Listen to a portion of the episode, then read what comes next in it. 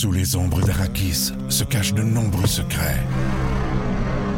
Seul survivant avec sa mère de la maison Atréide, Paul s'est juré de reconquérir le pouvoir. Puisse le couteau tranché et brisé. Sans déclencher la guerre sainte que ses visions du futur lui révèlent. Tu n'es pas prêt pour ce qui t'attend. D'une deuxième partie, un film de Denis Villeneuve avec Timothée Chalamet à regarder maintenant sur Crave.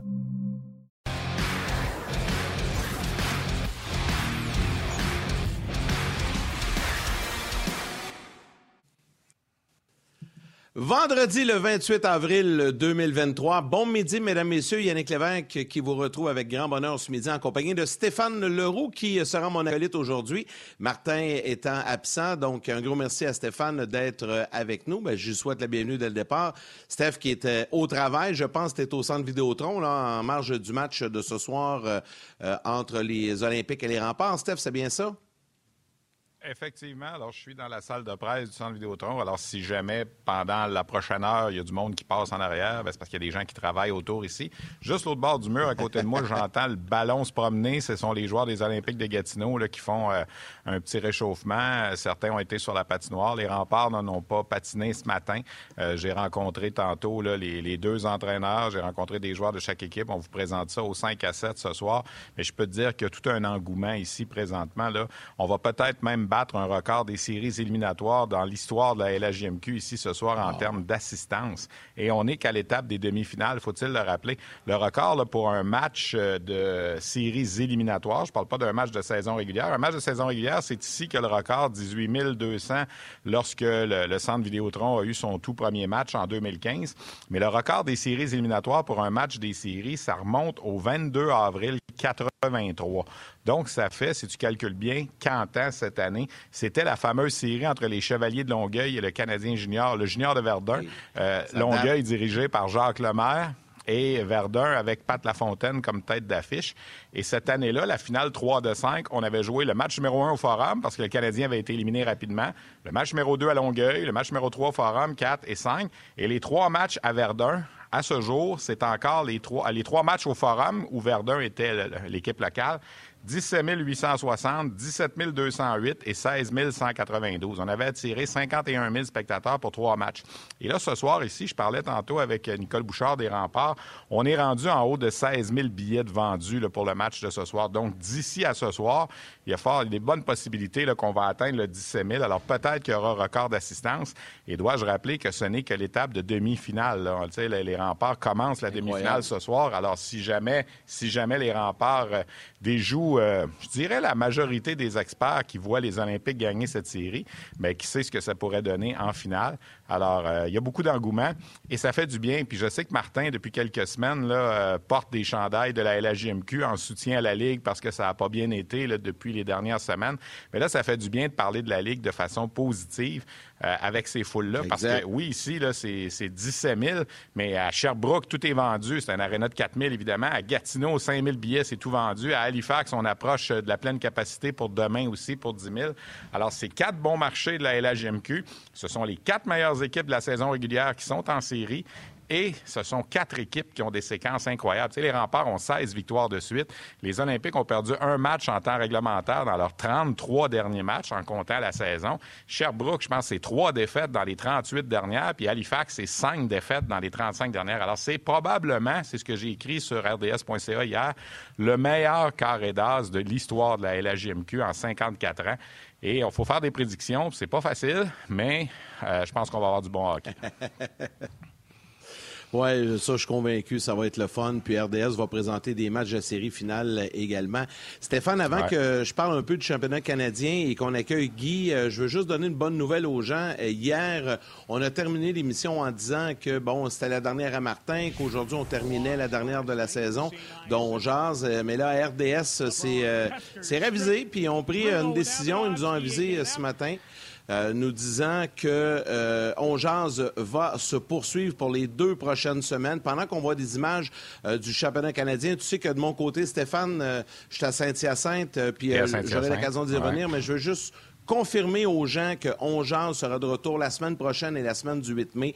Donc, on extensionne la saison de deux saisons, euh, de deux saisons, de deux semaines. Ben oui, ben oui, tu sais, les codes d'écoute sont là, les gens sont fidèles au poste, puis... Euh, ça, ça, prend du budget là, pour vous rallonger, toi et Martin, deux semaines. Ça coûte cher, ça, là. là. Ouais, pas sûr, ça coûte pas trop cher notre affaire. Mais on se débrouille, puis je pense qu'on réussit à faire de la bonne télé quand même. Là. Mais, euh, ben, la bonne nouvelle, c'est qu'on va être là, là, pour les deux prochaines semaines. Donc ça, c'est bien, bien le fun. Je te disais donc j'étais à Saint-Hyacinthe. Tu vois les chandails du Blizzard et des Gaulois derrière moi. Si c'est le fun, c'est le party dans la LGMQ, ben, c'est un peu la même chose ici aussi avec euh, le championnat canadien. Nos deux équipes du Québec sont maintenant officiellement qualifiées pour euh, les demi-finales qui auront lieu demain. Hier, euh, le Blizzard a gagné contre Toronto en après-midi 4-2 et les Gaulois en soirée ont gagné 10 à 2 face euh, à la formation des Maritimes Pictou County. Euh, donc, du côté des Gaulois, on était invaincus. Du côté du Blizzard, on a une seule défaite face aux Gaulois par un but. C'est incroyable la performance de nos deux équipes du Québec. Et évidemment, ça se termine aujourd'hui, la ronde préliminaire. Là, le Blizzard joue en ce moment contre Calgary et les Gaulois vont terminer le tournoi ce soir contre Toronto. Demain, les demi-finales, finale dimanche 16h. D'ailleurs, ça sera présenté sur RDS. Stéphane, tu seras là. C'est toi qui vas faire la description du match euh, avec Marc-André Dumont. Dimanche, ça, va être bien le fun. Puis là, ben, disons que le scénario s'enligne bien. Il Faut pas, faut pas vendre la pourse, euh, faut pas vendre la peau de l'ours avant de l'avoir tué. Là. Mais les, deux équipes du Québec s'évitent en demi-finale. On devrait pas s'affronter. On va le savoir officiellement ce soir. Mais la table pour être mise pour une finale du Québec, ça, ça serait vraiment le fun. Il paraît que tout ça, c'est grâce au président de la Ligue. Alors, félicitations, Yannick. Puis, euh, c'est arrivé pour, les, pour le bénéfice de nos... Euh, pour le bénéfice de nos téléspectateurs, c'est arrivé deux fois deux fois dans l'histoire de ce qu'on appelait la Ligue Midget 3 avant que deux équipes du Québec s'affrontent en finale. J'étais là les deux fois. En 90, c'était à Sorel, les riverains du Richelieu qui avaient euh, remporté la Coupe Air Canada à l'époque contre les gouverneurs de Sainte-Foy. D'ailleurs, ce sont quelque part les deux, peut-être pas loin de mêmes équipes. C'est pas tout à fait la même zone, Saint-Hyacinthe puis le Riverain, mais ça ressemble un peu. Alors, euh, avec le Blizzard qui est là. En 2000, c'était euh, à l'Arena Maurice Richard à Montréal. On avait présenté le match à RDS, celui de 90 aussi avait été présenté à RDS. Et là, ce sont les cantonniers de Magog qui avaient remporté la Coupe Air Canada face aux Canadiens de Montréal-Bourassa à l'époque, qui était l'équipe hôtesse. Alors, ça pourrait être euh, une troisième fois que ça arrive. Et ça, il y aurait une certitude, Yannick, c'est qu'au moins le, trophée reviendrait euh, au Québec pour la première fois depuis 2001 parce que ça fait 22 ans là, que c'est pas arrivé. Alors, bonne chance euh, aux Blizzards et bonne chance aux Gaulois. les Gaulois qui ont 4 et 0 en ce moment. Alors, je suis ça évidemment un petit peu à distance parce qu'il y a beaucoup de hockey de ce temps-là avec la LHGMQ avec le championnat des moins de 18 ans euh, au niveau de la Fédération internationale qu'on a sur nos ondes aussi. D'ailleurs, demain, le Canada va jouer en demi-finale contre la Suède. Belle occasion de prendre une revanche. La Suède qui a battu le Canada 8-0 jeudi dernier. Oui, au début. Alors, demain, le Canada retrouve la Suède en demi-finale demain après-midi. Puis demain matin, c'est les États-Unis contre la Slovaquie. La Slovaquie qui a causé toute une surprise en éliminant la Finlande. Alors, on vous présente ça également demain à RDS. Alors, c'est un gros week-end de hockey là, avec euh, tout ce qui se passe. Beaucoup de matchs. Ouais, c'est vraiment le fun. Puis les séries se poursuivent dans la Ligue nationale. Euh, puis je vois les commentaires des gens qui sont très heureux de savoir qu'on jase se poursuit. Ben, le coach Guy Boucher est déjà prêt, est déjà installé. Il a hâte de nous parler, entre autres, des Maple Leafs de Toronto. Puis j'ai hâte de l'entendre là-dessus. On l'accueille. Salut Guy, comment ça va? Salut messieurs, je vous écoute. Là, puis euh, le hockey se porte mal. Euh, on dirait pas, en tout cas au Québec. non, non, ça, va bien. Ah, les gens pensent que ça, va, mal, mais ça va bien.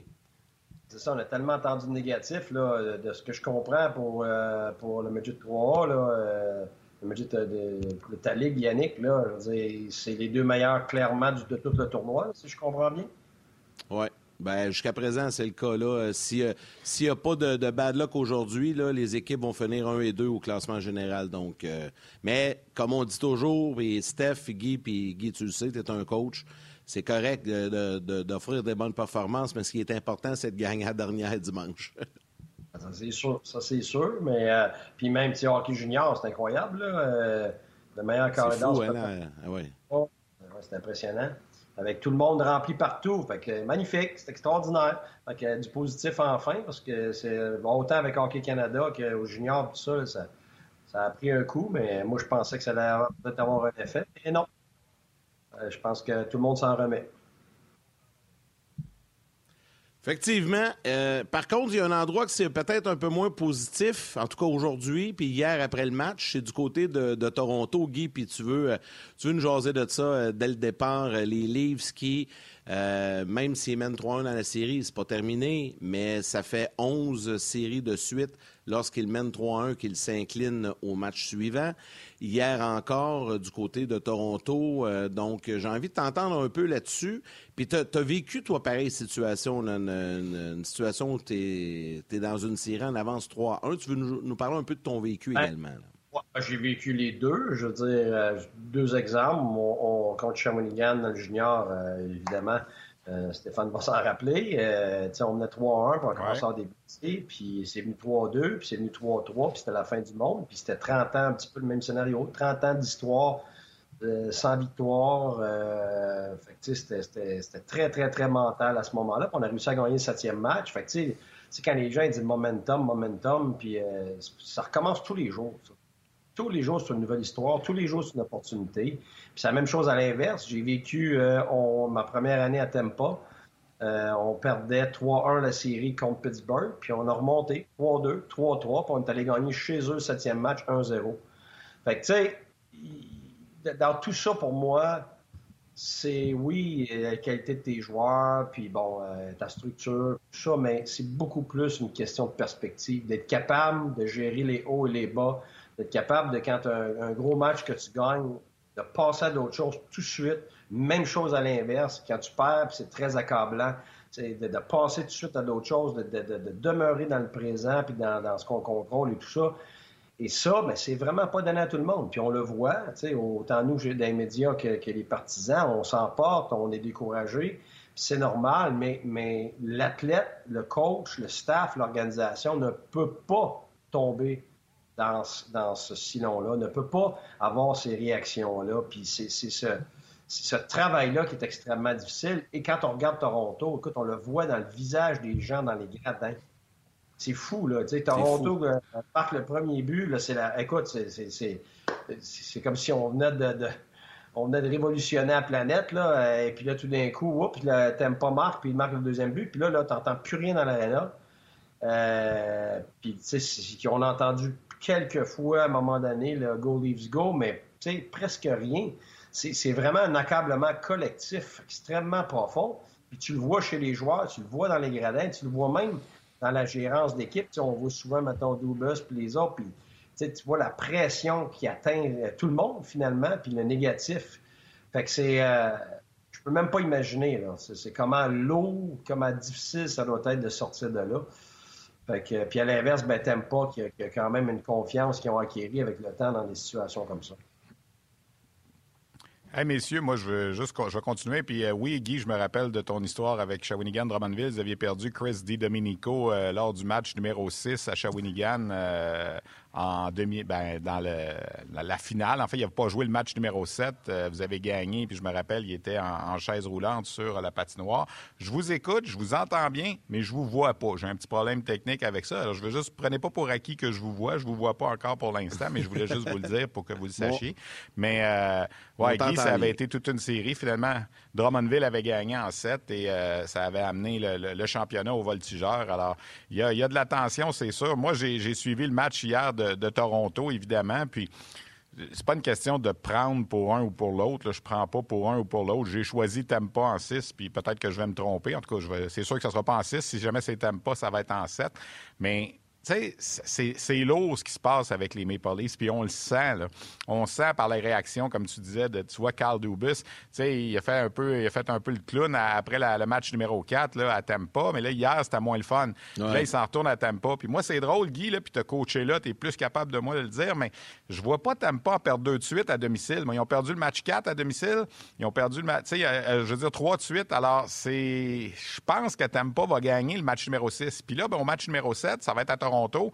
Qui va tenir le bâton le plus ah, serré? Toronto ou Tampa? Oh. C'est ça. Alors, tu sais, je veux dire, c'est, c'est pas évident ce qui se passe à Toronto et j'ose même pas imaginer. J'ose même pas imaginer. Puis je sais, Guy, tu t'es prononcé là-dessus. Tu as dit, tu sais, qu'on euh, pense qu'à Montréal, il y a de la pression, mais à Toronto, il y en a pas mal. Mais j'ose même pas imaginer une défaite des Maple Leafs en 7 cette année. Ça va être épouvantable, les réactions, puis tout ça. Il faut que cette équipe-là se sorte de ce fameux marasme-là, mais on semble pas capable de le faire. Oui, non, non, je suis d'accord avec toi. Je ne veux même pas imaginer moi non plus. Puis Écoute, j'ai mis, moi, avant la série, Toronto gagnait en 6. Puis je lui avais dit, avant que l'année commence, que moi, je pensais que Toronto passait à la première ronde. Je ne savais pas ça allait être qui leur, adversaire, mais évidemment, là, maintenant, on sait depuis longtemps, mais au début de l'année, je ne savais pas. Puis, ma prédiction peut être encore vraie, mais pour gagner en 6, il faut qu'il ait gagné à Tempa le prochain match. Et aujourd'hui, c'est sûr. C'est sûr que si j'y ai engagé puis mettre de l'argent en arrière de ma prédiction, j'en mettrai pas beaucoup d'argent. Je suis d'accord avec toi, Stéphane. c'est parce que, écoute, ils ont perdu les deux derniers matchs à la maison. Fait qu'à un moment donné, ouais. là, tu en perdre trois, tes trois matchs à la maison, t'aimes pas chez eux, puis en plus que Vasilevski vient de sortir un, bon match. Et c'est Mais c'est sûr, par exemple, que quand je regarde, je sais pas si euh, leur défenseur va, revenir. Euh, voyons, c'est quoi son nom? Euh, défenseur qui manque. Là? Chernak. C'est sûr que ça, peut faire une grosse différence. Euh, mais, mais, mais Henman n'est pas en santé. Là. On l'a vu là, se faire frapper hier. Non. quand il est il n'est pas à 100 Moi, ce que ça me dit, là, c'est que c'est peut-être les côtes. Là. Puis si c'est ça, là, ça, explique pourquoi on ne le voit pas donner beaucoup de mise en échec, puis que même que, tu vois qu'il se, il garde pour être capable de, finir le match. Mais euh, ça aussi, ça compte. Mais c'est sûr, par exemple, que quand tu regardes ça a l'air d'être la fin du monde pour les Leafs, mais ils mènent 3-2. Là. Ils sont, sont, dans, sont dans le même siège qu'ils étaient avant le dernier match. pour eux, il n'y a rien qui a changé, il faut qu'ils en gagnent une. Et même s'ils perdent le prochain, il n'y a encore rien qui a changé parce qu'il faut qu'ils en gagnent une. C'est pas comme si. C'est pas comme si, parce qu'ils en perdent une, là, tout d'un coup, il faut qu'ils en gagnent deux puis trois. Ils, demeurent, puis c'est pour ça que je dis que c'est une question de perspective. sais, moi, je me rappelle, on perdait 3-1 avec, euh, avec euh, Tampa contre Pittsburgh, puis jamais j'ai parlé d'aller gagner le prochain match. C'était l'inverse. C'était toujours, toujours, OK, on est capable de gagner 10 minutes? Les 10 premières minutes du prochain match. Oui, bon, voici ce qu'on peut faire. On est capable? Les gars étaient extrêmement enthousiastes parce que quand tu rétrécis ça à petit, tu rétrécis ça à gérable. Puis après ta première période, là, tu passes à parler de la deuxième. Tu parles jamais de gagner le match, puis il faut absolument. Parce que, tu sais, l'anxiété tout le temps dans le futur, puis dans des situations comme ça, tu, développes l'anxiété assez rapidement. Fait que, c'est pas sur Toronto, ils sont déjà pris. Puis, moi, je regarde des body language, le, le, le, oh, le langage corporel. Hey, écoute, après le match, là, t'as des gars qui sont encore sur le banc après je sais pas combien de minutes, la tête à terre. Allô? Vous êtes ah encore en Mais c'est ça la pression. Hein. Ben, c'est ça, mais tu peux pas faire ça parce que ça, là, c'est contagieux pour tout le monde autour de toi. Que ce soit l'entraîneur, que ce soit le gérant, que ce soit les joueurs ou le staff, là, ça, c'est un, travail continuel de toutes les minutes dans des circonstances comme ça, de, justement être celui qui traîne l'équipe avec l'attitude. Parce que c'est là qu'un gars comme O'Reilly devient tellement important. Tu l'as vu faire. Lui, là, il s'est levé, parti du banc, il s'est allé direct à la porte, puis c'était lui qui accueillait les gars qui sortaient. Puis il y avait un commentaire, puis tu le voyais que lui garde la tête haute. Parce qu'il l'a vécu. Tu ne peux pas gagner en série si tu n'as pas la capacité de garder ton enthousiasme d'une défaite à l'autre, d'une mauvaise période à l'autre, d'une mauvaise présence à l'autre. C'est ça la particularité de ceux qui finissent par gagner, c'est d'être capable justement dans l'adversité des moments de pression de ne pas perdre de ne pas perdre la perspective. Et, donc, en ce moment, ce n'est pas une question de système, c'est une question mentale. Si les livres s'effondrent, il y aura euh, assurément des changements. Mais euh, du côté. Euh, Steph, je ne sais pas si tu voulais ajouter quelque chose sur les livres. Là. Je m'en allais vers les Jets. Mais, non, non, vas-y, vas-y. C'est à propos de ben, C'est ça, j'allais vers les Jets aussi. Alors, vas-y. Bon, ben parfait. Alors, allons-y, parce que si à Toronto, on s'effondre, il y aura des changements, mais du côté de Winnipeg, Hier, euh, ils ont subi l'élimination et euh, les commentaires de l'entraîneur-chef Rick Bonus après le match, c'était quelque chose. D'ailleurs, je sais que tu veux nous en parler et pour le bénéfice des gens qui l'ont peut-être pas vu, allons-y avec ce que le point de presse de Rick Bonus qui a duré une minute hier. Il n'a pas été très long. Après le match, son équipe vient de se faire éliminer. Écoutez les propos de Rick Bonus, puis on en, on en discute après. Overall thoughts, I'm so disappointed and disgusted right now. That's my thoughts. Where does the disgust come from? Pardon me? Where does the disgust come from? No pushback. But it's the same crap we saw in February. It was. That's why we. So as soon as we were challenging for first place and teams were coming after us, we had no pushback. This series, we had no pushback. Their better players were so much better than ours. It's not even close. Feels like you've been holding these feelings on for a bit. Is it just out Yep. of tonight's game, or finally wanted to release that? It's it started with, back in January and February. what is it about this team's leadership core that, or the top end players? We've talked all. We got to push back. There's got to be a pushback. There's got to be pride. You got to be able to push back when things aren't going your way. We had no pushback. Their better players were so much better than ours tonight. They deserved to win. They were the better team in the regular season. They were the better team in this series. Anything else? Good. Thanks. On, on- on a été ça, gentil dans la traduction. Euh, on a traduit euh, Ouais, crap ouais. par chose. Alors, c'est c'est gentil. C'est- Il a dit c'est la même, same old crap qu'on a vu en février. On- nous, on a dit c'est la même chose. Alors, c'est gentil. je vous avais retrouvé comme image. Je vous ai reperdu. C'est pas grave. Au moins, on s'entend. Mais aussi, je suis- euh, moi, plus j'aime ça moi quand c'est... euh, Bon, OK, on est deux. Euh, j'ai écrit sur Twitter ce matin à la suite de ce commentaire-là de Rick Bonus, ça a le mérite d'être clair. Tu sais, je veux dire, il n'y a pas eu de... Comme on dit, là, c'était pas la cassette. Tu sais, des fois, on parle souvent de la maudite cassette là, que les, euh, les entraîneurs ou les joueurs nous, euh, nous servent après des matchs, que ce soit au niveau junior dans la Ligue nationale. Là, il n'y en avait pas de cassette. Puis Guy, tu voulais revenir sur ces, sur ces commentaires-là là, de, de Rick Bonus.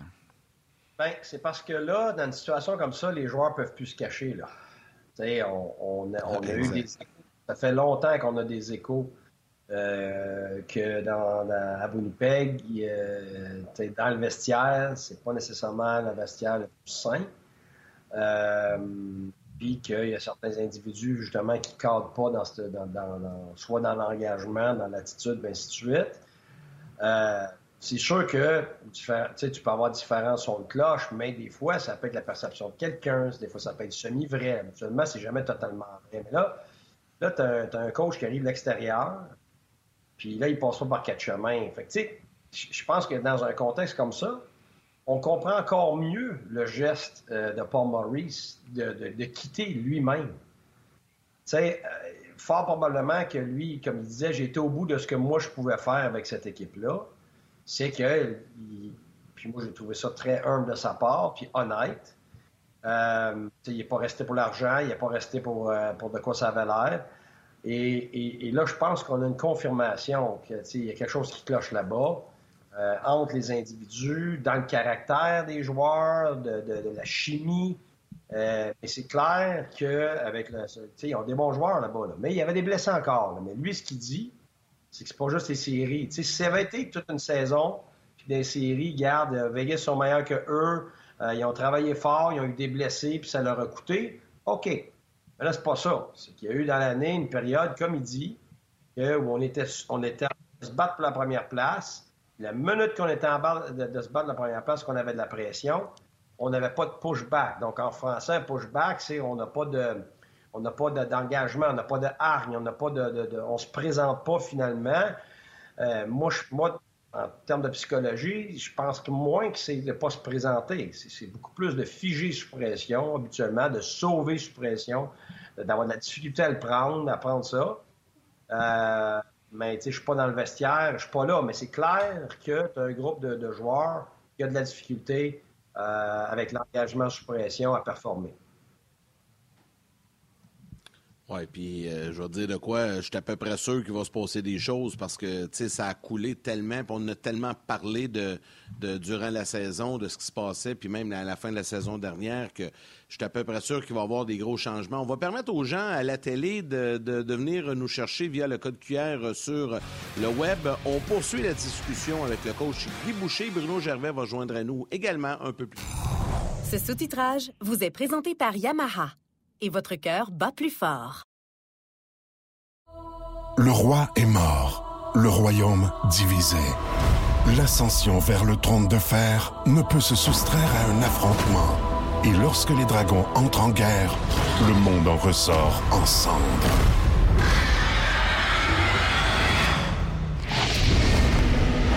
Entre deux factions, tous devront choisir la Maison du Dragon, nouvelle saison, à regarder en français dès le 16 juin sur Crave. Bon, Guy, on est de retour. Voulais-tu poursuivre sur les Jets euh, ou tu veux enchaîner un peu avec les Rangers? Euh, parce que les Devils, là, qui hier euh, ont battu les Rangers, ont blanchi les Rangers à la maison, et tout, tu avais vu venir ça un peu. Je sais pas si tu avais terminé sur Winnipeg, là?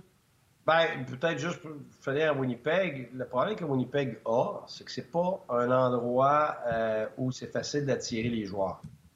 Donc, les agents libres, ils n'iront pas là de leur propre à moins d'être payé beaucoup plus cher qu'ailleurs. Et là, le problème, c'est que si tu fais des changements, ça ne sera pas le coach cette année, c'est certain. Donc, ça doit être des joueurs. Et de la façon qu'on parle, il va y avoir des joueurs de premier plan.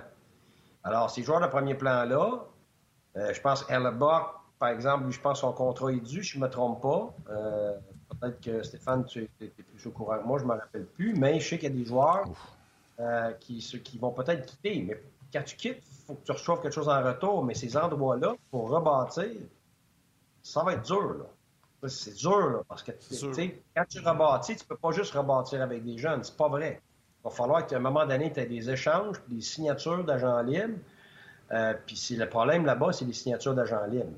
Fait que, tu sais, regarde, je peux voir, je peux entrevoir du trouble là-bas pendant, pendant un bon bout de temps, là, si ça commence, si la débandade commence. Son contrat euh, finit la saison prochaine à euh,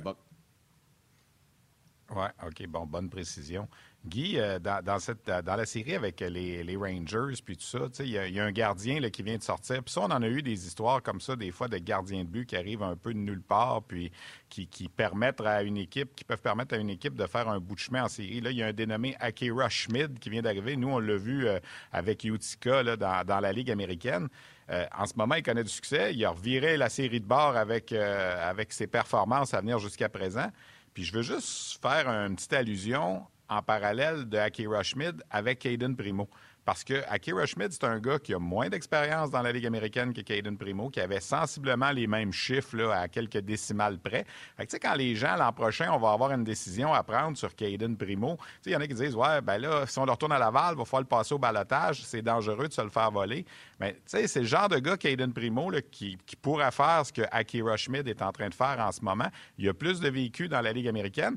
Puis moi, si tu m'avais demandé de choisir un gardien de but entre Schmidt et Primo, je vais dire au début de la saison, dernière, pas là présentement parce que là, Schmidt connaît du succès. Je pense que la plupart des gens, moins inclus, on aurait choisi Primo avant Schmidt. Et là, on voit un gardien comme ça qui sort puis qui est en train de peut-être euh, éliminer les Rangers. Je dirais pas à lui seul, mais qui est en train de faire du, euh, du dommage. Puis je sais que du côté des Rangers, tu n'avais pas été enchanté de toutes les, transactions qu'on avait faites. Euh, c'est en train de virer de bord, puis mon ami Gérard Galland commence à se gratter un peu la tête. Là. Oui, oui. Et puis, juste pour savoir, euh, Primo, c'est quoi son, sa grandeur? Euh, il est six pieds quoi, lui? Six pieds Schmidt, euh, il a 6 pieds 5, 205 livres. C'est un, un, grand gardien de but. C'est un, un, Suisse. Il a joué au championnat du monde junior. C'est un gars qui a passé par la USHL. Mais tu sais, Stéphane Waite nous dit souvent, un gardien dans la Ligue américaine, ça prend 150 matchs. Lui, il n'y en a pas 150 dans la Ligue américaine. Il y en avait euh, quoi 60 à peu près avant d'être appelé par les Devils. Et il connaît du succès. Alors, je voulais juste faire le parallèle avec Caden Primo. C'est pour ça que je pose la question, Stéphane. Et Primo, c'est quoi sa grandeur à Primo? Ah, Primo, c'est un petit peu plus petit. Il est plus dans le CC2. Oui, c'est ça. Il est plus dans le CC2 que dans le CC5. C'est parce que justement, l'autre jour, j'ai vu des statistiques sur les, sur les gardiens succès maintenant, la nouvelle génération de gardiens de but, puis c'est fou, là. Ils sont tellement grands maintenant, les, gardiens de but, euh, que ça, je pense que ça a un énorme impact. Parce que, tu sais, quand tu es 6 pieds 5, tu vas arrêter des rondelles que tu vois pas des fois ça va te permettre de tirer la pad, puis euh, le 6 pieds 2, il manque 2 pouces, puis le 6 pieds 5, lui, il l'arrête. C'est plate, mais c'est rendu une grande réalité, je pense, dans, la Ligue nationale, entre autres. Je suis convaincu que c'est pareil dans les autres ligues, mais c'est parce que je viens juste, juste de voir il y a deux jours là, des, toutes sortes de statistiques sur la grandeur des gardiens de but maintenant, qui n'était pas le cas avant, parce que les gardiens de but avant, je pense que la statistique, si je ne me trompe pas, euh, il y a sûrement quelqu'un qui va me reprendre, mais c'est de loin le plus gros écart, je pense, dans le sport dans les 20, 25 ou 30 années en termes de, de, de, de grandeur. C'est une affaire de fou. Ah là, on, a pris, on a pris quasiment 4 pouces, si c'est pas 5, c'est de moyenne, je parle. Puis, euh, puis ça, ben, je suis convaincu que ça a un impact. Ça a un impact parce que quand tu es athlétique quand même, puis tu es grand, tu vas, tu vas te gagner du temps. Des, erreurs qui vont coûter un 6 pieds 1 ou un 6 pieds parce qu'il manque un petit bout ici ou là, ou que quand il sort, ben là, c'est pas beaucoup, là, un pouce, deux pouces, toute la différence. Donc, c'est pour ça que des fois, ça peut être un petit peu plus dur pour quelqu'un qui est moins grand parce que lui, il, va être obligé de miser sur sa lecture de jeu encore plus. Sur, tandis que des fois, le grand, il va s'en sauver, comme Vasilevski. Souvent, il va s'en sauver, oui, parce qu'il est bon, mais en même temps, il va s'en sauver pour quelques lancers et quelques chances parce qu'elle va tout simplement le frapper parce qu'il est capable de couvrir plus de, euh, de, pas de terrain, mais d'espace. Je ne connais pas assez les deux, mais je, fais juste lancer que.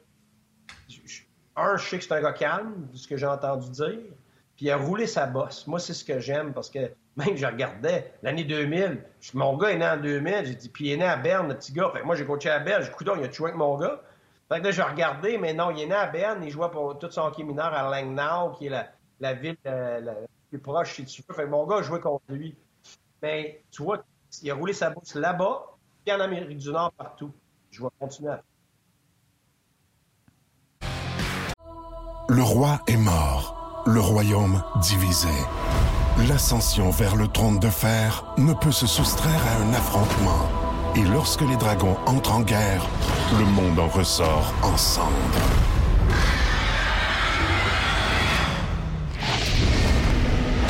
Entre deux factions, tous devront choisir. La Maison du Dragon, nouvelle saison, à regarder en français dès le 16 juin sur Crave.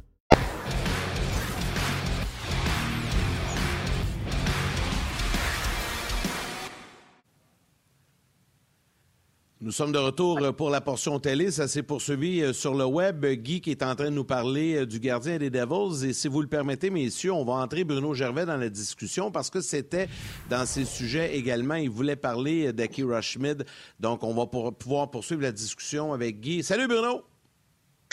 Salut, monsieur! Salut Bruno. Guy, je te, je te laisse poursuivre, euh, Guy, sur euh, Akira Schmidt, ce que tu disais là, avant qu'on s'arrête pour euh, le petit bridge télé, et Bruno va pouvoir embarquer par la suite.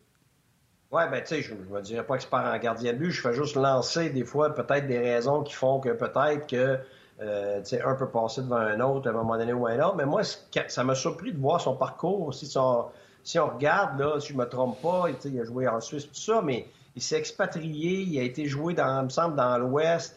Après ça, il a joué dans USHL. Après ça, il a été joué dans un calibre plus bas. Il a remonté. Après ça, Ligue américaine. En tout cas, euh, corrige-moi, Stéphane.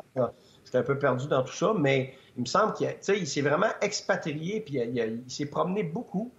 Euh, et, moi, ce que ça me dit, c'est que c'est quelqu'un qui a, qui a osé. Qui a osé pas attendre que les choses lui viennent, qui a probablement euh, été obligé d'aller dans des endroits que ça ne tentait pas nécessairement, mais qui, en, en se promenant, ben, t'acquiers quand même une force mentale, des, atouts d'être capable de gérer. Puis, contrairement à ce qu'on peut penser, moi, je pense que des fois, des jeunes, quand ils arrivent dans une série, ils n'ont pas de pression. Que ce soit un gardien de but, des fois un attaquant, euh, des fois, tu as moins de pression parce que tu es jeune. Un, tu es un peu naïf. Puis, deuxièmement, tu penses que ça, ça fait juste commencer. Tu même pas supposé gagner. Tu même pas supposé avoir du succès. Fait que, il y a comme une naïveté là-dedans qui fait que ça les aide des fois, contrairement, par exemple, à, Samsonov qui a toute la pression du monde sur les épaules, puis qui la sent, cette pression-là, parce qu'il sait que si s'il ne réussit pas, ben c'est la fin du monde. Tandis que le jeune, s'il ne réussit pas, bof, je n'étais pas supposé, j'étais jeune, tu sais.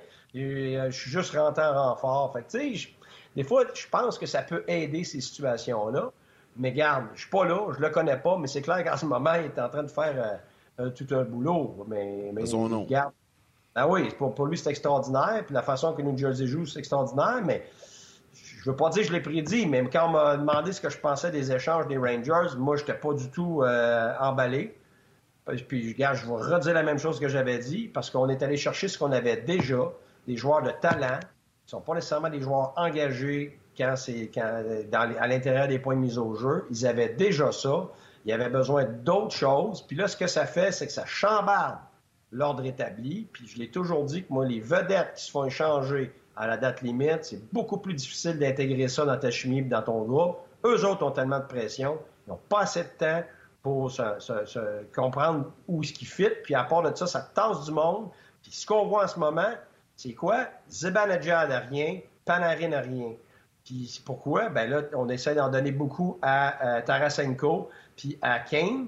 Puis là, les powerplays ont changé. Euh, Zibanejad, il n'est plus tout le temps son one-timer. Il y a plus, tu sais, à un moment donné, là, ça, là, il n'y a rien qu'une rondelle sur la glace, puis ça devient difficile à gérer ces situations-là. Bruno? Ben, c'est exactement, le point. Puis, tu sais, Guy, pour, euh, pour clarifier un peu dans, cette histoire-là, puis moi, moi j'adore ce genre d'histoire-là parce que c'est la preuve, vraie valeur du sport à un jeune âge que tu peux, être inculqué, qui t'amène éventuellement à, poursuivre cette passion-là, à développer cette passion-là. C'est ce qui est arrivé dans son cas, tu sais, euh, Akira Schmid, quand il s'est amené, lui, euh, en Amérique du Nord, il s'en allait à Lethbridge et il a été repêché par euh, les Devils du New Jersey. Tout semblait bien dessiné, droit devant lui, comme bien des gardiens, bien des athlètes. La ligne droite est faite, ça va être comme ça. Puis après son camp avec les Devils, il revient au camp à la Bridge. Ça va pas bien. Il accorde sept buts à son premier match. Puis tout d'un coup, tu sais, la réalité des Européens au niveau junior, rapidement, tu en as besoin de deux qui ont un impact. Puis là, l'équipe a eu un doute, a décidé de mettre au balotage. ça a été bye-bye. Un match, tout le plan est dessiné, un match, il s'est retrouvé euh, sans rien.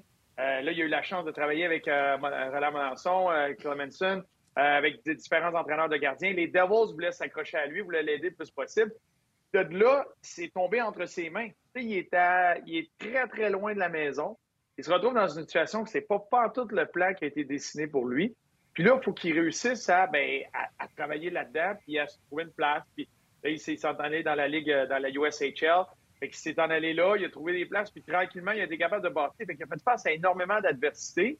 Il a été chambardé à gauche et à droite, mais il a été capable de s'implanter à différents endroits euh, dans la USHL. Moi, c'est ce genre d'adversité-là qui vient te forger, qui vient sur un CV quasi aussi important que ton pourcentage d'arrêt parce que ce vécu-là t'amène à vivre toutes sortes de situations, à vivre les hauts et les bas, les rappels d'être descendu, d'attendre dans la Ligue américaine, la Ligue nationale, etc. Sachant très bien que lui l'a vécu, puis il va l'avoir, la patience, puis il va l'avoir, l'espèce de résilience à une déception, deux déceptions, puis de continuer. C'est ce genre d'histoire-là. Là, lui, se présente dans la Ligue nationale. Là, il aide les Devils à un moment qui en ont vraiment besoin pour justement saisir son opportunité, comme il a dû le faire à plusieurs reprises. Quand il est arrivé dans la USHL, puis il y avait une deuxième chance cette saison-là, il ben, faut que tu la saisisses. Fait qu'il a passé à travers ce genre de choses.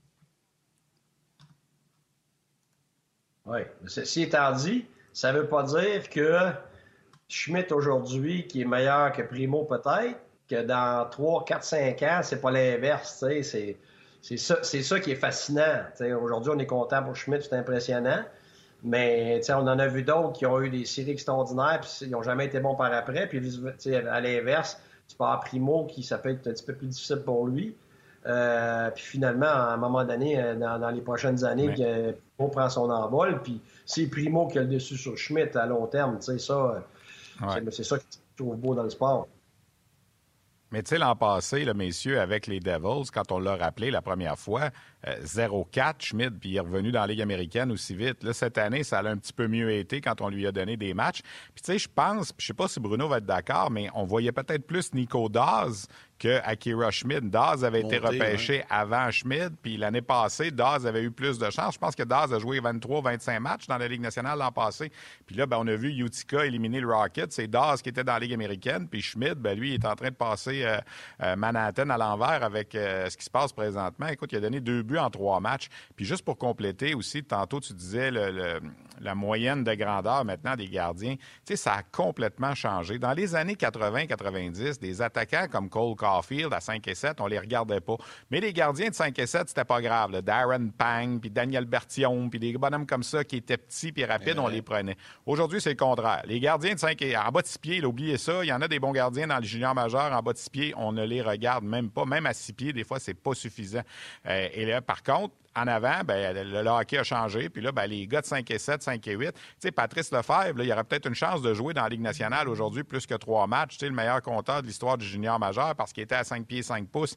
Alors, ça a complètement viré. Aujourd'hui, les petits joueurs en avant, c'est plus grave. Les petits gardiens, par exemple, on oublie ça. Eux autres sont sur la voie d'évitement, puis c'est terminé. Fin de la parenthèse pour compléter ce que, ce que Guy disait tantôt. Oui, non, c'est c'est très, très, très, très, très bon point. Puis, à un moment donné, quelqu'un m'a demandé comment ça se fait qu'au Québec, on ne développe plus autant de gardiens but pour, chez le professionnel. Puis la vérité, je n'avais pas de réponse. Je, puis il y en a, il y a quelqu'un qui me dit, puis j'ai aucune idée si puis je lance à Stéphane à vérifier, c'est qu'on a, dans les dernières années, on n'a pas eu beaucoup de grands gardiens de but. Fait que ce qui ferait peut-être que ça l'influence euh, par rapport aux professionnels. Mais peut-être que c'est touchant. Moi, c'est pas moi qui ai dit ça. J'avais posé la question à. Tu parles de grand grandeur, là. Oui, en grandeur. Oui, oui, oui. Je parle, parle pas de, je parle pas comme, Stéphane a dit. Tu des fois, un six pieds qui est super bon, on ne le regarde même pas. Je me demande, ça a-tu été le cas dans les 10-15 dernières années? Je ne sais pas, Steph. Mais c'est sûr, Guy, qu'il n'y en, a plus. Puis je pense aussi que le problème du Québec avec les gardiens de but, où on était tellement bon avant, c'est que c'est plus une position qui est aussi à la mode euh, que c'était dans le temps. Tu sais, je suis dans le domicile de Patrick Roy ici. Patrick Roy, il a influencé une génération complète. Quand il est arrivé en 1986, puis il a gagné la Coupe on, vient de perdre, on vient de perdre Stéphane. Alors, euh, ce, que, ce, que, ce, que Pat disait, ce que Stéphane disait à propos de Patrick Roy, c'est évidemment, il a influencé une génération au grand complet. Puis quand il a gagné la Coupe Stanley en 86, puis là, ben, il y a plein de, jeunes qui ont voulu devenir des prochains Patrick Roy. Puis en 93, la même chose. C'est pas vraiment euh, là où Stéphane euh, voulait aller. Écoute, Guy, on va te libérer. On va te libérer, Guy, parce que on t'en fait faire un petit peu d'extra. Puis on veut garder un peu de temps aussi avec Bruno pour parler de son championnat Saint-Hyacinthe. Coach, on te remercie. Bon, on va te retrouver la semaine prochaine. Excellent. Salut tout le monde. Bonne journée. Salut, Guy. Salut, Guy. Bye-bye. Puis en même temps, on a récupéré Stéphane. Donc, euh, tant mieux, tant mieux. Stéphane est revenu. Bruno est là. Tu as bien résumé. Tu as bien résumé, Yannick, où je m'en allais avec ça, c'est que les petits gars, quand Patrick Roy ont gagné, euh, quand Patrick Roy a gagné la Coupe Stanley en 86, tu commences à regarder le hockey, et à te créer des souvenirs, puis Bruno pourrait confirmer, quand tu à peu près ça, 7, 8, 9 ans. Tu sais, je veux dire, c'est là que tu regardes. Fait que là, il y avait des, des Marc Denis, des José Théodore, des euh, tous ceux qui ont été Jean-Sébastien Giguère, Martin Biron, qui avaient ça 7, 8, 9 ans en 86 qui avaient ça 7, 8, 9 ans en 86 et qui ont dit Moi, je veux devenir gardien de but. Et c'est ces gars-là, 7, 8 ans plus tard, quand il y avait 17, 18 ans, qui ont été repêchés en 94, 95. Hey, trois gardiens québécois en première ronde. J'ai-tu besoin de vous dire qu'on ne verra plus jamais ça? dans le repêchage de 95, Biron, Giguère, Marc Denis, la même année, les trois, puis tu avais eu Théodore, puis Mathieu Garon. pendant, je donne souvent l'exemple du championnat du monde junior. De 96 à 2003, le Canada a joué 60 matchs au championnat du monde de hockey junior. 56 des 60 matchs ont été amorcés par des gardiens québécois. C'est incroyable, c'est 95% des matchs, c'était que des Québécois qui jouaient pour Équipe Canada. Puis là, ben, on dirait que cette position-là, Patrick Roy est parti à un certain moment, évidemment, a pris sa retraite. On dirait que cette position-là est plus aussi populaire au Québec qu'elle était peut-être. Puis l'autre chose, c'est qu'on a importé notre technique. Tu sais, François Allaire, ce qu'il a apporté, puis tout ça, ben, les, les coachs de goalers, ça n'existait pas en Finlande puis en Suède à une certaine époque, alors que ça existait ici. On s'est fait rattraper. Là, on en a un dans le collimateur qui s'appelle Gabriel Degg, qui est justement avec l'équipe canadienne des moins de 18 ans, qui jouait pour les Gaulois l'année passée, puis les Tigres de Victoriaville cette année. Peut-être que lui, un gars de Sorel, évidemment, Yannick va être très, très, très euh, content de, ça qu'on le dise. Exact. Il demeure un kilomètre de chez nous, je le connais très bien. Lui, c'est peut-être le, lui, c'est peut-être le prochain, là, tu sais, là. Ouais. tu as ça, tu as parlé ben, d'importer, c'est un autre bon point, ça. Euh, moi, moi aussi, je pense que ça va être le prochain, mais l'espèce de mondialisation, on le voit même quand on dit le nombre de joueurs de Québécois repêchés, c'est que maintenant, tu as des joueurs de grande qualité avec des bons programmes de, de support, d'encadrement, etc., partout à travers le monde. C'est plus juste des niches ici et là.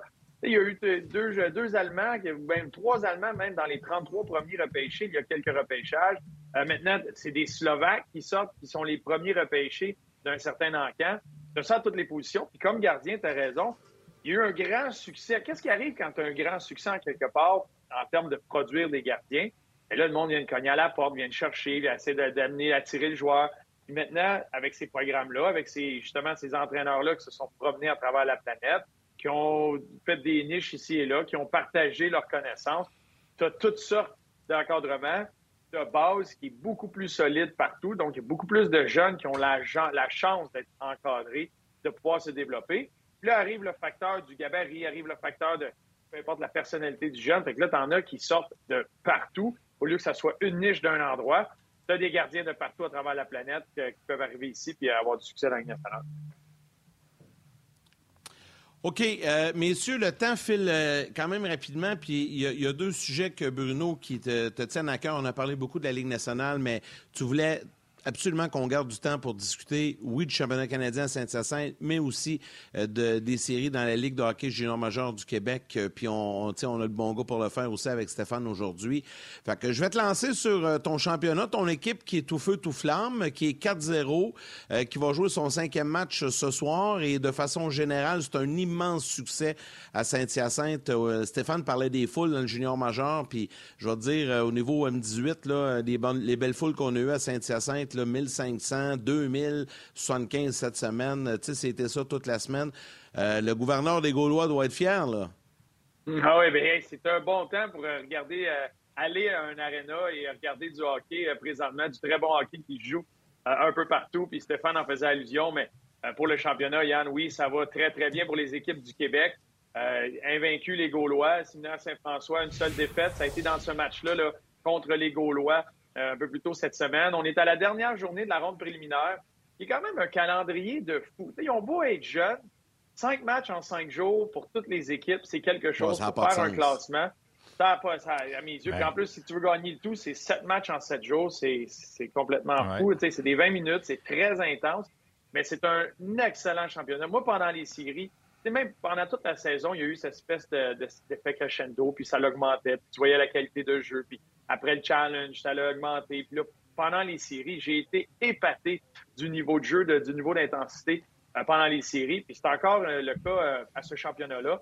Il y a des équipes qui ont connu un début de tournoi plus difficile. exemple, Saskatoon, qui est une excellente équipe, mais qui, avec le décalage horaire, de s'ajuster, d'arriver ici, ça a été un, voyage rocambolesque pour eux.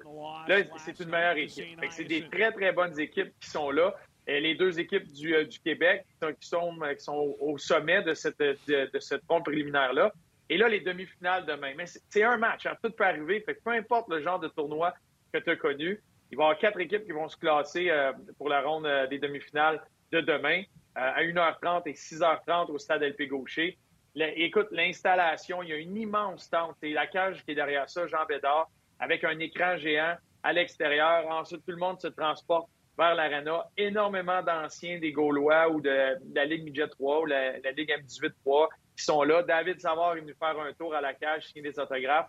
Aujourd'hui, on a Christopher Letan et David La Liberté. David qui a joué avec les Flyers de Philadelphie. Christopher, ben, tout le monde le connaît bien. avec les Pingouins. William Trudeau qui fait son, qui, tu vois, qui a été ajouté. c'est des joueurs qui viennent pas ça, c'est des anciens Gaulois, c'est des anciens de la Ligue. Euh, justement, David Savard, c'est un ancien du séminaire Saint-François, mais né à Saint-Hyacinthe, pendant qu'on voit le classement ici euh, des équipes. Donc, c'est du haut niveau de hockey, beaucoup d'intensité. C'est un horaire qui n'est pas évident pour eux. Et là, il y a deux équipes du Québec qui sont bien positionnées là, pendant les prochains jours pour aller mettre la main sur le grand trophée. Messieurs, je vais peut-être vous apprendre quelque chose. Puis tu as raison, Bruno, parce que l'horaire de ce tournoi-là, c'est rock and roll. Mais moi, j'ai couvert ce tournoi-là au début des années 90. Puis à l'époque, ça commençait le mercredi. Fait que les cinq matchs préliminaires, c'était pas en cinq jours, c'était en trois jours. Mais la différence, c'est qu'on jouait des périodes de 15 minutes. Fait que mercredi, jeudi, vendredi, tu jouais cinq matchs. Il y avait des matchs nuls, il n'y avait pas de prolongation, mais c'était des périodes de 15. Et à un certain moment, on s'est dit, cinq matchs en trois jours, ça a beau des 15 minutes, ça n'a pas de bon sens. Alors là, c'est là qu'on a rallongé ça sur cinq matchs en cinq jours dans la phase préliminaire. C'est sûr qu'à ce temps-ci de l'année, c'est épuisant pour ces jeunes-là. Euh, mais la, comme on dit, c'est égal pour tout le monde. Euh, j'espère que cette année, c'est la bonne. Honnêtement, là, euh, je veux pas être prophète de malheur, mais c'est arrivé des années, malheureusement, que l'équipe du Québec se rend rendait en demi-finale avec une fiche parfaite. Puis malheureusement, comme tu disais, sur un match, ça peut, ça peut virer de bord. On espère à RDS dimanche après-midi à 16h d'avoir les Gaulois et le Blizzard. Sans être chauvin, ça serait vraiment le fun. On en a parlé en début d'émission. Mais sur un match, évidemment, tu ne sais pas ce qui peut se passer. Puis on dirait qu'en ce moment, la gang de la Ligue M18 ou Midget, comme on l'appelait avant, ça commence à ressembler à la gang de la Ligue junior majeure du Québec avec la Coupe Memorial en 1971 puis 1996. Souvenez-vous, quand Granby a gagné en 96, ça faisait 25 ans, il fallait remonter à Guy Lafleur la dernière fois que le Québec avait gagné. Oui, les Royals de Cornwall avaient gagné pour la LHJMQ, mais c'était une équipe ontarienne avec des joueurs ontariens. Alors j'espère qu'on ne se rendra pas à 25 ans pour, euh, pour la LHJMQ on est rendu à 22. non plus. exact. On est rendu à 22. Hein. faut que ça arrête là, là. Je suis tanné, je m'en fais parler à chaque année. À chaque année, quand le tournoi commence, on me dit tout le temps, bon, ça va s'arrêter cette année? Puis le pire, c'est que, tu sais, dans les dernières années, Steph, puis tu l'as dit, on se rend toujours en finale. Tu sais, le Québec, c'est l'équipe qui a le plus de présence en finale. Puis les dernières années, les, cinq, six dernières années, c'est des défaites en prolongation. L'an passé, quand on est le Magog en prolongation, euh, c'est... inventer des façons de perdre. Oui, quasiment. C'est quasiment ça. Tu sais, une année, Estelle Blondin il menait, je pense, 4 à 1 ou 5 à 1 en troisième période. Tu sais. Mais, mais là, avec ce que j'ai vu cette semaine, euh, autant du côté, euh, puis Bruno pourra confirmer parce qu'il a vu tous les matchs aussi, autant du côté du Blizzard que du côté des Gaulois, je pense que si, tout va comme c'est supposé, on devrait avoir une finale euh, entre les équipes du Québec. Ben, c'est ce qu'on voit présentement avec les deux équipes qui connaissent une excellente ronde préliminaire. Euh, qui dominent. Ce n'est pas des matchs gagnés euh, difficilement ou tu as volé un match. Dans les deux cas, c'est deux, équipes qui, euh, qui s'imposent, deux équipes avec énormément de profondeur, de qualité. J'ai bien hâte de voir, mais c'est un peu la réalité de, cette là aussi. il y a deux joueurs, il y a, quelques blessés qui arrivent, comme les séries de la Ligue nationale, comme les séries de la Ligue junior majeure du Québec. C'est un élément, la santé de tes joueurs, d'être bien capable de gérer cette espèce d'énergie-là à travers tout ça. Euh, ça, ça va être important. Il reste une dernière journée. Il y a peut-être quelques positions, quelques équipes qui peuvent se classer pour euh, les demi-finales. Le portrait est pas mal dessiné. Ça va être très intéressant de voir le samedi ces deux, euh, ces deux demi-finales-là. tout est là, c'est bien possible. C'est un match, mais c'est bien possible qu'avec la façon que ces deux équipes-là jouent, qu'ils puissent se retrouver en finale. Puis en plus, avec la loterie, Stéphane était là pour la loterie de la LHJMQ. Là, on sait qui repêche quand. Puis dans, l'équipe euh, des Gaulois présentement, il y a deux, euh, deux excellents espoirs qu'on peut entendre leur nom, un et deux ou peut-être un et trois euh, au prochain encamp. Fait que ça a attiré d'autres yeux. Je peux te dire qu'il y a quelques différentes personnes ou quelques véhicules ou avions qui ont pris la direction pour, pour Saint-Hyacinthe pour être capable de venir voir la fin de ce tournoi-là, ça c'est certain. T'es en train de nous donner un scoop à ah, propos de Caleb Desnoyers, toi, là? là? Steph va, écouter ça, là. non, mais que ce soit Caleb ou que ce soit Émile, oui. Ce que j'allais dire, c'est Caleb ou Emile. C'est deux, euh, deux joueurs qui, euh, qui, sont listés, mais je pense que tu le sais, Stéphane, très, très haut. Il y a des équipes qui, les devoirs sont faits, les conversations euh, sont, ont, été, ont été faites. Mais là, de voir dans ces gros moments-là, dans ces, ces moments importants-là, puis d'avoir une proximité, puis quand tu le sais exactement où tu repêches, puis que ta stratégie se définit encore plus, bien, d'aller voir ce genre de joueurs-là. Puis Présentement, c'est les deux meilleurs pointeurs du, euh, du tournoi. C'est deux gars qui connaissent encore une fois. Plus, plus c'est important, plus ils lèvent leur jeu d'un cran. Euh, fait que ça, c'est, euh, ça va être intéressant à suivre jusqu'à la fin. Deux jeunes de, de 15 ans. Euh, mais c'est en équipe, il y a énormément de profondeur. Dans les deux équipes, que ce soit Séminaire Saint-François ou les Gaulois, il y a énormément de profondeur. ça va être très intéressant jusqu'à la fin. Je vous invite à venir voir ça, Yann. Tu l'as vu, les installations, à quel point c'est le fun. Avec le stade LP Gaucher bien rempli. il y a de l'ambiance, c'est bien plaisant. En ce moment, juste euh, pour vous informer, c'est 1-0 Calgary contre le, Blizzard du séminaire Saint-François. On est en première période du, cinquième match du Blizzard qui sont à l'œuvre présentement, qui est à l'œuvre présentement. Le Blizzard, il déclenche toujours en deuxième. Pour avoir vu plusieurs de leurs matchs, là, on dirait que ça embarque en deuxième. ça va, tu vas voir. si, la logique est respectée, c'était le cas hier aussi. je pense que c'était 1-0 ou 0-0 après une période. Steph euh, et Bruno, euh, Bruno m'a dit je veux absolument jaser un peu euh, de la Ligue de hockey junior major du Québec. Puis euh, là, je sais que les gens à la télé, on, va vous perdre dans les prochaines minutes, mais venez nous retrouver sur le web pour terminer l'émission. Parce que euh, ce qui se passe, nous, au niveau M18, c'est vraiment le fun. Mais ce qui se passe dans la Ligue de hockey euh, géant majeur du Québec aussi, c'est pas mal le fun. C'est tout un thrill. Euh, puis j'ai envie, Bruno, de. Écoute, il reste pas grand temps, là, mais vite, vite, là, tu voulais parler un peu là, de, de, des séries qui vont débuter ce soir dans, dans le circuit, j'allais dire le circuit Courto, dans le circuit Cecchini, c'est comme ça qu'on va l'appeler. Hein, il rentre pas ce 8 mai. ben, ben c'est ça, c'est un peu comme à, l'image on parle du championnat depuis un bout, mais au niveau euh, de la LHJMQ, euh, Stéphane, tu l'as dit un peu plus tôt, c'est ça, c'est un carré d'as, pardon, que ça fait longtemps que les gens attendent, euh, sans dire que les rondes avant ça servaient à rien, mais c'est la logique a été respectée. La, la qualité de ces équipes-là, la profondeur de ces équipes-là. Puis Stéphane, tu mentionnais leur fiche, pas dans les cinq derniers matchs, dans les 30 puis 35 derniers matchs, la domination, le talent que c'est phénoménal. Je vais juste arrêter pour remercier les gens, saluer tout le monde. Venez nous retrouver sur le web et on sera là lundi. Le roi est mort, le royaume divisé. L'ascension vers le trône de fer ne peut se soustraire à un affrontement. Et lorsque les dragons entrent en guerre, le monde en ressort ensemble.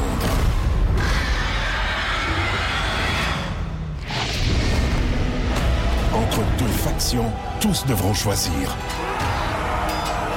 La Maison du Dragon, nouvelle saison, à regarder en français dès le 16 juin sur Crave. Désolé Bruno, je te laisse enchaîner. Poursuis avec Stéphane. Non, mais c'est ça, Stéphane qui va, qui va couvrir ça, mais euh, écoute, c'est pas évident de faire les prédictions dans ce genre de scénario-là. Mais quand on regarde la qualité de joueurs, la qualité d'organisation, euh, la, qualité de ces équipes-là qui se sont bâties des équipes pour les séries, il y a deux, trois équipes là-dedans voyons comment tu vas être capable de les battre pendant, sur un 4 de 7. Fait que ça va faire du hockey relevé là, pour les prochaines semaines. À part, euh, à part Halifax, qui est un petit peu plus jeune, puis tu regardes, il reste 12 équipes en compétition là, dans la Ligue canadienne de hockey, quatre dans chaque ligue. Halifax, en ce moment, malgré qu'ils ont un très bon dossier, c'est l'équipe la plus jeune. Mais tu regardes les trois autres puissances au Québec, les Remparts, le Phoenix, puis les Olympiques c'est trois des quatre équipes les plus âgées en termes de moyenne d'âge des 25 dernières années dans la LHJMQ. Moi, j'ai toutes les statistiques des moyennes d'âge des équipes. Les Sea Dogs, l'année passée, c'était l'équipe la plus vieille de l'histoire. On le savait, ils s'en allaient à Coupe Memorial. Les autres, ils ont dit que des joueurs de 19 ans dans l'équipe un ou deux 18 ans, puis presque pas de joueurs de 17 et de 16 ans. Bien, cette année, Québec, Sherbrooke et Gatineau ont à peu près fait la même chose. La différence, c'est qu'aucune de ces trois équipes-là est assurée d'aller à la Coupe Memorial comme les Sea Dogs l'étaient l'an passé. Alors, ce sont les trois formations des 25 dernières années, c'est pas peu dire, qui ont mis le plus, je te dirais, d'expérience dans leur alignement. Puis tous ceux qui suivent le hockey junior le savent, c'est rare que tu gagnes avec des joueurs de 16-17 ans. Tu gagnes quand ton équipe est à maturité. C'est pour ça qu'il y a des cycles. Euh, les joueurs de 19 ans, c'est eux qui te font gagner. Là, Québec en a 15, euh, Sherbrooke en a 14, puis Gatineau en a 13. Tu regardes les huit autres équipes, Halifax aussi, mais les huit autres équipes des autres ligues, on n'est pas allé aussi loin que ça. Même Kamloops, qui est sûr de recevoir la Coupe Memorial cette année, gagne ou perd en demi-finale et en finale, sont pas aussi expérimentés que ça. Alors, c'est quelque chose de voir. Dans l'histoire de la LHJMQ, quatre équipes qui font 100 points la même année, c'est seulement la troisième fois que ça arrive. Mais dans les deux premières fois, il y avait une de ces équipes de 100 points-là qui s'était enfargée en quart de finale et qui n'avait pas atteint le carré d'as. Là, les quatre équipes de 100 points sont dans le carré d'as, puis c'est quatre très bons marchés. Évidemment, Québec, c'est le marché numéro un au Canada pour les assistances. Ce soir, je le disais en début, on va peut-être battre un record de tous les temps dans la LHJMQ en termes d'assistance. Tu regardes Halifax, c'est un aréna de 10 000. Il y a quasiment toujours pas loin de 9-10 000 spectateurs. Puis Sherbrooke puis Gatineau en ce moment. Gatineau, un amphithéâtre neuf, puis Sherbrooke, un amphithéâtre rénové. C'est 4-5 000 à chaque match, puis ça se vend à, Gatineau, en ce moment, on aurait une aréna de 10 000, là, on les vendrait, les 10 000 billets. Alors, ça, fait du bien. C'est bon pour la Ligue d'avoir ces, quatre marchés-là. C'est ces quatre bons coachs qui sont là, qui, ont mené leur équipe de main de maître. Et l'autre chose aussi, dans la Ligue junior majeure du Québec, au complet, il y a 39 joueurs qui appartiennent à des équipes de la Ligue nationale, soit des joueurs repêchés ou des joueurs qu'on a offert un contrat comme joueurs autonomes. Il y en a 30 de ces 39-là qui jouent pour les quatre équipes qui sont en lice. Fait que tu vas voir ces matchs-là, tu vas voir les meilleurs joueurs de la Ligue. Là, c'est des gars qui sont repêchés. Tu sais, euh, Joshua Roy à Sherbrooke, Riley Kidney à Gatineau. Euh, tu t'en vas à Halifax, tu un Jordan Dumais. Ici, à Québec, tu un Nathan Gaucher, tu un Zachary Bolduc. C'est des choix de première ronde. C'est des gars qui ont joué pour Équipe Canada Junior. Euh, le Phoenix, à un certain moment, des fois, sur la glace, ils ont quatre joueurs en même temps qui ont joué la finale du Mondial Junior cet hiver. Ils ont deux Tchèques, Brabanets puis Spacek, puis deux Canadiens, Heinz puis Roy. Des fois, les quatre sont ensemble sur la patinoire. Ils ont joué le championnat du monde euh, cet, hiver en grande finale, médaille d'or, médaille d'argent. Alors, on n'a pas vu ça souvent. Moi, moi le, titre de mon article hier, puis j'ai mis un point d'interrogation d'une certaine façon, mais c'est probablement le meilleur top 4, le meilleur carré d'as de l'histoire des 54 ans de la Ligue. Et ça fait du bien de parler de ça en ce moment et de ne pas parler d'histoires scabreuses qui sont arrivées il y a 15, 20, 25 ans avec les, initiations puis tout ça. Ah non, tu as, tellement raison là-dessus, de ramener ça sur le hockey, puis de ramener ça aux jeunes qui sont là présentement, euh, puis de, juste admirer le spectacle. Fait que tu as entièrement raison. J'encourage les gens euh, à aller voir ça. Là, si es capable d'avoir des billets, ça n'a pas l'air évident. Euh, j'ai bien hâte de, voir le comment ça soit rendu à la télévision pour pouvoir t'entendre, Stéphane, pouvoir écouter ça, suivre ça jusqu'à la fin. ces séries-là, c'est, ça, ça, fait du très, très bon hockey. mois d'avril, mois de mai, comme ça, là, ici, pour les Québécois.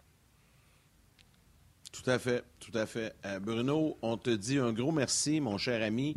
On te souhaite bonne chance avec ton équipe en fin de semaine au championnat canadien, pour on va te retrouver avec grand plaisir, euh, pas la semaine prochaine, mais dans l'autre. merci beaucoup, messieurs. Puis, euh, ben, Yann, on se voit tantôt. je m'en vais là. Ouais. On se rejoint l'aréna dans pas long. Salut Bruno.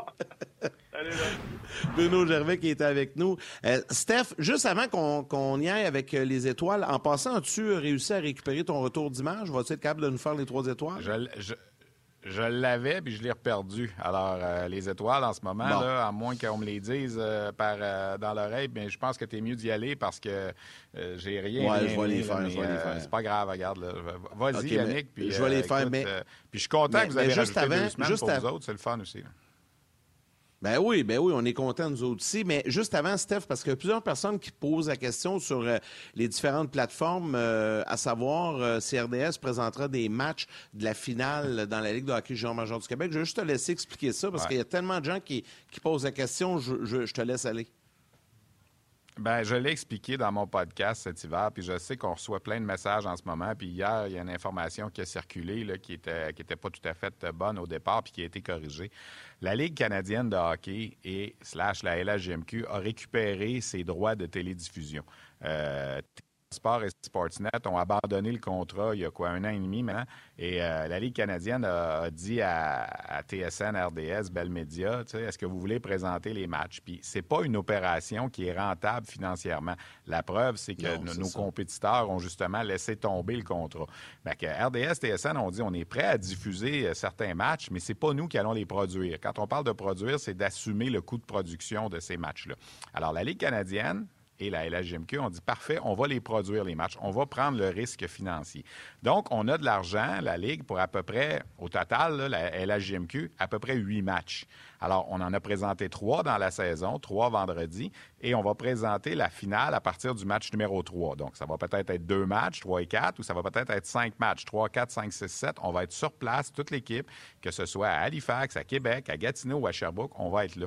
Le problème, là, c'est que l'opération en ce moment n'est pas rentable pour une station de télé. Alors, c'est la assume les droits et c'est la Ligue qui décide combien elle a de sous à mettre de projet. Parce que les gens ne réalisent pas toujours qu'une production d'un match en direct de hockey junior, souvent, ça coûte plus cher qu'un match de la Ligue nationale. Parce que quand on fait un match au Centre Bell, tout est installé là, au niveau technique puis tout ça. Mais quand tu débarques avec une équipe technique, que ce soit à, à, Sherbrooke, à Gatineau ou peu importe où on pourrait aller, ça implique des déplacements, ça implique beaucoup de monde sur place, ça implique des heures supplémentaires.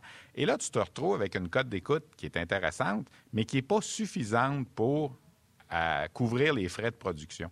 Alors, comme Bell Media, comme nos, nos, nos, euh, nos compétiteurs de l'autre côté, compétiteurs. on est là, on n'est pas là personne pour perdre de l'argent. Alors, puis, il ne faut jamais oublier que le compétiteur, en même temps que nous, on pourrait présenter un match de hockey junior, présente des matchs de la Ligue nationale. Puis ça, la, la compétition est vraie en français et en anglais aussi pour TSN. Alors, TSN, RDS vont présenter les matchs de, de la finale des trois ligues à partir du match numéro 3. Donc, TSN 1, 2, 3, 4, je ne sais pas lequel, va présenter les cinq derniers matchs de l'Ontario, les cinq derniers matchs de l'Ouest et les cinq derniers matchs du Québec. les matchs du Québec, c'est nous qui allons les faire ici, qui allons donner les images à TSN. Et TSN RDS sera là pour la Coupe Memorial. C'est bien plate. Je sais que l'amateur de hockey junior, il voudrait voir tous les matchs à tous les soirs sur RDS 1, 2, 3, 4, 5, 6, 7 quand il y en a 7. Mais c'est pas comme ça que ça fonctionne. C'est dommage, mais c'est malheureux. Je comprends l'amateur qui veut ça, mais on peut pas tout faire. Puis, tu sais, je veux dire, moi, le premier, j'aimerais ça qu'on en présente des matchs en, direct. Oui. Mais c'est des coûts à respecter. Puis c'est la Ligue canadienne en ce moment, LHJMQ, qui vend sa publicité sur les bandes puis qui décide. Nous, on, devient seulement la courroie de transmission, le diffuseur. Alors, je ne sais pas si c'est clair, je ne sais pas si c'est... Oui, vous trouvez peut-être ça oh, plate comme réponse, mais j'en ai pas d'autres à donner. J'en ai pas d'autres à donner. C'est la même chose la, semaine dernière quand est arrivé le, le match à Utica, ben oui, c'est de la transparence que je donne. Il n'y a pas d'autre chose que ça. Tu sais, je veux dire, c'est un match. les, personnes, les personnes qui filment les matchs, que ce soit les caméramans, les techniciens, là, ils coûtent pas moins cher parce que c'est un match du Phoenix de Sherbrooke, puis c'est pas un match du Canadien. Là. Tu sais, je veux dire, alors ton coût de production est le même, sinon plus, au hockey junior, puis tu as moins de revenus. Alors, à un certain moment, il n'y a pas personne qui veut perdre de l'argent. Si présenter les demi-finales au complet de la LHGMQ puis la finale au complet de la LHGMQ fait en sorte que la compagnie perd 300 000 non, ça ne marche pas, ça ne fonctionne pas. Alors, c'est ça, malheureusement. il n'y en a pas d'autres explications. Cherchez-en pas un autre. Euh, Cherchez pas, ah, RDS n'aime pas les remparts. ou... C'est pas vrai, là. Ça n'a rien à voir, là, tu sais, je veux dire, ben non, ben je sais parce que les gens disent, ah, c'est bien, euh, euh, Québécois, propriétaire des remparts, RDS, ça n'a rien à voir avec ça. Puis si les remparts vont en finale, puis qu'ils rendent au match 4, 5, 6, 7, on va être ici en direct au centre vidéo pour les faire, les matchs. Ben oui. C'est ça, exact. Puis euh, c'est pour ça que je vais te donner l'occasion d'offrir l'explication. OK, on enchaîne, allons-y avec les étoiles du jour. Alors, je vous donne ça à l'instant. La troisième étoile de Third Star de YouTube, P.O. Leblanc. La deuxième étoile du Facebook RDS, Stéphane Bourgeois. Et la première étoile du RDS.ca, Charles Bélanger.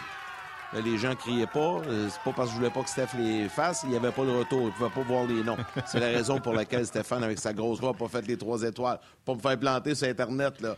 Euh, Steph, un gros merci d'avoir assumé la relève euh, à Martin. C'est très apprécié. je sais que tu avais une journée occupée au pas possible puis tu as accepté de le faire avec moi, puis euh, sache que je l'apprécie énormément, mon ami, puis on se voit dimanche à Saint-Hyacinthe. Oui, c'est une grosse semaine. Il y avait les, moins de 18 ans hier, les quarts de finale. Je suis ici aujourd'hui, les moins de 18 ans demain, euh, moins de 18 ans dimanche matin, plus euh, à Saint-Hyacinthe dimanche après-midi. Les séries juniors aussi en même temps. Alors, on en profite, j'aime ça. C'est Même après 33 ans, la passion est encore là. Alors, on va être là. reportage au 5 à 7 ce soir, hockey 360. On va mettre la table pour ce match-là. En part les Olympiques. Puis Halifax, Sherbrooke Halifax, ça commence. Merci Stéphane. Bon match au week-end. Euh, merci à Guy Boucher. Merci, à Bruno Gervais qui est avec nous. Toute notre équipe de production euh, en régie à RDS, euh, l'équipe de Sportant dans la salle des nouvelles également. Merci beaucoup Alexandre aux médias sociaux et Valérie Gautran, notre réalisatrice, Madame Boss, qui était aux commandes de cette émission, comme à l'habitude, je vous rappelle, très important, lundi, on sera de retour. Oui, on étire ça pour deux semaines encore. Martin sera de retour avec moi. Ici, Annick Lévesque, au nom de toute l'équipe, vous dit un gros merci et à lundi.